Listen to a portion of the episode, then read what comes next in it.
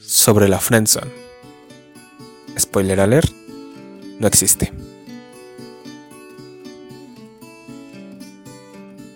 Hace algunos ayeres, por no decir años, yo me sentía dueño de la zona de amigos por mis incontables rechazos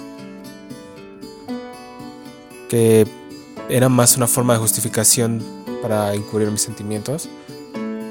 Pero con el pasar de los años me di cuenta o entendí que eso está muy, muy, muy, muy mal.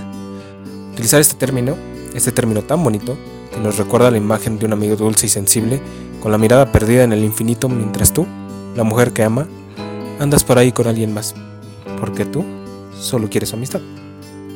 La zona de amigos está presente tanto en nuestra cultura que no se cuestiona, solo se acepta. Y no es un término nuevo. A mediados de 1800, Cristina Rossetti, en su poema No Thank You John, nos da una visión de cómo una mujer se ve presionada e incluso atacada por un hombre que insiste en interminables ocasiones a que ella acceda a una relación que no quiere. Aquí hay amistad para ti si quieres, pero amor, no gracias John. Al usar el término friendzone estás intentando injustificadamente avergonzar a una mujer, por rechazarte y herir tus sentimientos.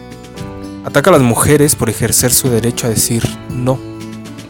Al decir que estás en la zona de amigos, los hombres, les decimos a las mujeres que nos deben algo. Les decimos que no tienen autonomía en sus propias vidas y que alguien debería decidir por ellas. Ninguna mujer te debe nada por el simple hecho de ser amable con ella. Fue tu elección ser amable y simpático, porque ser simpático y amable es lo mínimo que debemos hacer como humanos. Al utilizar este tipo de términos, se les dice a las mujeres que sus, que sus instintos y sentimientos no son tan importantes como los de los hombres. Pero si una mujer te dice que no está interesada, no está hablando en código. No es no. Naturalmente sale el tema de que los hombres también pueden poner a una mujer en la zona de amigas, pero olvidamos que las mujeres no son tan cerradas como los hombres y no ven a las personas como un amigo o una relación. Las mujeres tienen relaciones complejas, con matices, confusas, satisfactorias y turbulentas con todas las personas, sea mujeres, sea hombres, sea persona de género no binario. Y sí, los hombres también podemos tener relaciones complejas, pero los que se quejan de la zona de amigos son aquellos que solo ven a las mujeres como una oportunidad de relación o como una amiga, nada más. Hay que aprender a aceptar los hechos, la realidad, hacernos responsables de nuestros sentimientos. Hay que aceptar que a la otra persona no le importamos tanto como imaginamos, o más bien como deseamos.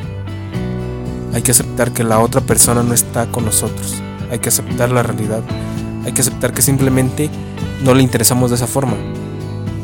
Los hombres en la friendzone necesitan crecer de una puta vez gestionar el rechazo como adultos, porque la zona de amigos en realidad no existe. Nos escuchamos pronto.